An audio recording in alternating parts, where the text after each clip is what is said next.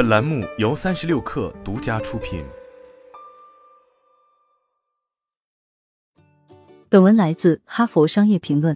近期一项对一千五百名 CEO 开展的调查，将创造力列为商业领袖的首要技能。尽管人们对创新和创造力推崇有加，但各大公司对这种能力的开发依然欠缺。即便拥有最佳的创新策略，在团队变得更具创造力之前，各大公司仍然很难创造出新的理念和产品。团队缺乏创造力的原因在于，管理者未能了解创造力的真正运作方式。作为设计教授，我们在与公司合作时发现，大多数对员工缺乏创造力感到沮丧的管理者，他们在公司建立的日常管理制度和流程上都无法反映其创新目标。公司繁忙的工作和繁文缛节扼杀了新生的创造力。例如，无聊的办公室内部讨论会。满是会议的远程工作日，或监控员工生产力的高级软件。事实上，一项研究发现，员工内部最大的单一行为改变，莫过于统计学上好奇心的大幅下降。这一点实属意料之中。自疫情发生以来，我们在会议中所花的时间已经增长了两倍。管理者们则使用考勤跟踪软件来确保员工在做某些或任何看似有用的事情。上述有关工作面貌的期待，正在抑制所有人的创造力。当前，各大机构应避免使用效率和生产力来定义工作，因为创造力很少与效率挂钩。说到创新，有效性才是最重要的。如果想象力和灵感是由丰富的、意想不到的思维输入所激发的，也就是能够以新的方式来认识事物的经验和洞见，那么这里的挑战就是审慎的寻找新的信息输入，并给自己留出时间和空间，从而将这些信息整合成新的关联。引发突破性创新的创造力，通常看起来并不像是工作，也就更谈不上是高效工作了。在我们的帮助下，几十家机构已将其认知从创新效率转变为有效性，其中包括帮助金融服务公司通过学习 Urban Outfitters 如何应对多变零售环境，培养盈利理念，从而接触青年储蓄者；与知名高尔夫平台合作，通过让年轻人沉浸于青少年精品店，让更多的年轻人对高尔夫产生兴趣。与日本财团开展合作，通过与岛月相处一日来重塑职场沟通。人们在这一期间将了解到，言语能够让人们顺利应对充满压力的局面。这些独特的经验背后有哪些共同之处？离开办公室，然后在世界中挖掘意想不到的洞见。我们将其称为自律的去寻找那些能够启发灵感的意外信息。设计师和创意人士一直在搜寻新的信息输入。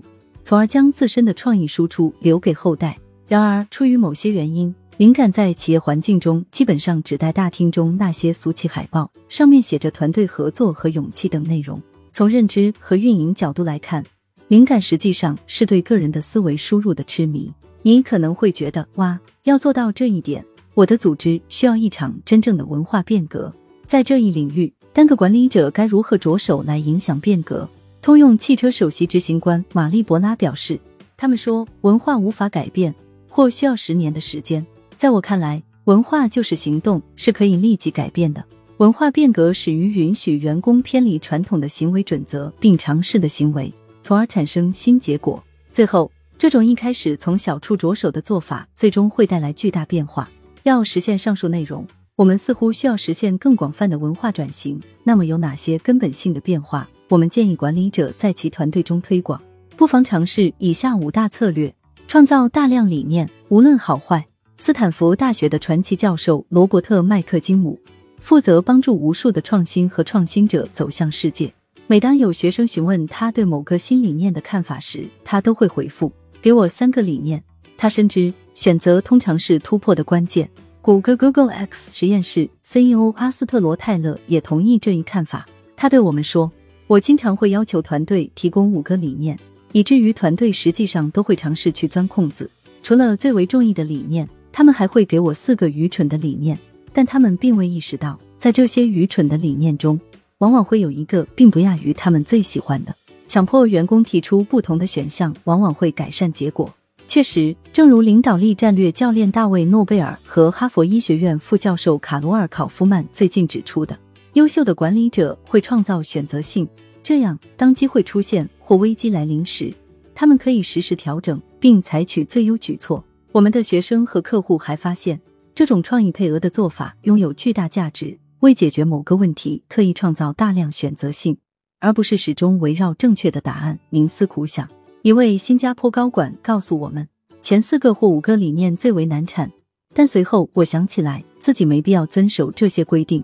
他说：“当我告诉自己可以尝试想想非法的选项时，理念就会如泉涌。”他很快发现，我实际上并没有做非法的事情，但问题在于。打破我经常奉行的那些规则，真的能够带来诸多可能性。如果团队正在解决企业所面临的棘手问题，管理者可以询问的一个最巧妙问题是：我们还在尝试哪些解决办法？此举首肯了对选择性的重要性，同时也是在准许团队以轻装上阵的方式前进，为失败预留空间。所有人都害怕这个词“失败”，当然，对于某些机构而言，失败是不可接受的。然而，失败在某些地方不可接受，并不意味着它在所有地方都是如此。事实上，我们会向管理者发起挑战，指定一些区域，在这些区域里可以容忍甚至是鼓励失败。我们的朋友及长期合作伙伴米其林客户创新中心实验室的负责人菲利普·巴里奥德则采取了一常大胆的举措，为其创新部门设立了一个最低失败次数门槛。如果你考虑之前的可能性。那么出现突破性创新的概率极低，这意味着你将经历大量失败。因此，我们为团队设定了一个失败目标。我们知道，如果失败次数没有超过某个基准比率，那么我们探索的范围还不够宽泛。如果没有出现失败，那么我们就真的是失败了。当然，在某些领域还是得稳扎稳打。然而，有些时候不冒险才是最具风险的举措。不要再玩日程俄罗斯方块游戏。大多数团队实际上都在玩我们所谓的日程俄罗斯方块游戏，用可能要开的会填满每一处空余时间，好像为每一个会议找到空间就是游戏的重点。然而，人们常听到的抱怨就是我一点时间都没有。最有远见的管理者会留出时间给计划外的事项。亚马逊创始人杰夫贝索斯有一个相当知名的做法，就是留出两天的时间不安排任何活动，以探索互联网并寻找新的机遇。无论是亚马逊成立之初，还是亚马逊市值是巴诺书店十七倍而被其视为首要竞争对手时，这一习惯贝索斯从未改变。除非你的行业完全与众不同，否则你的团队迟早都会面临这些问题，可能是下周、下个月或明年。为了解决这些问题，他们将需要空间来制定多套解决方案，并开展实验，获得有关其最佳前行路线的宝贵数据。让他们现在就把时间预留出来。否则，俄罗斯方块将开始与其争抢日历空间。如果你没有提前留出时间，那么当你的团队在危机来临时告诉你没有时间开展创新活动的话，别太惊讶。微小变化可以带来巨大影响力。一位爱尔兰 IT 高管曾抱怨自己的现状，称自己没有时间去尝试我们教他的新创新技术。周三早上，我正在参加本周的第三十二个会议。相反，我们建议他给未来的自己写一封情书。我们说，不妨看看日历，找找下一个有空闲的时间段，可能是两周以后。不妨创造一个新的活动，名为“探索时间”。当我们在一个月之后再次到访时，他像换了一个人。我始终觉得日历在阻止我尝试新的事物。我从没有意识到我可以对其进行修改，保护自己尝试不同工作方式的空间。意识到得靠自己来创造空间，开展真正能够带来变化的活动，让他重获自由。如果要让创新在团队中发展壮大，我们要远在自己意识到需要新思维来解决具体问题之前，便为自己认为所需的核心活动留出时间。重视发现问题，领导力领域有一句老话：不要给我问题，给我解决方案。不过，真正有创新力的管理者并不会这么说。尽管所有人都承认解决问题的重要性，但很少有人去培养发现问题这门巧妙的艺术。创新管理者意识到。问题是开发创新解决方案的必要条件，而且他们会在各个团队中培养问题发现意识。远在计算机编程成为一种常见技能之前，罗伯特·麦克金姆就已在让学生们记录自己的烦恼清单。他告诉学生记下困扰他们的内容，也就是那些令其感到烦恼的事，因为他知道对于问题的关注将为创新种子的萌芽提供温床。苹果打造 iPhone 的原因在于史蒂夫·乔布斯和众多其他管理者认为手机十分垃圾。托尼·法戴尔之所以发明 Nest 温控器，是因为他受够了每次来塔霍滑雪木屋时异常寒冷的第一晚，因为他只能在抵达后才能调整温控装置。众多机构都设有建议箱或理念赛。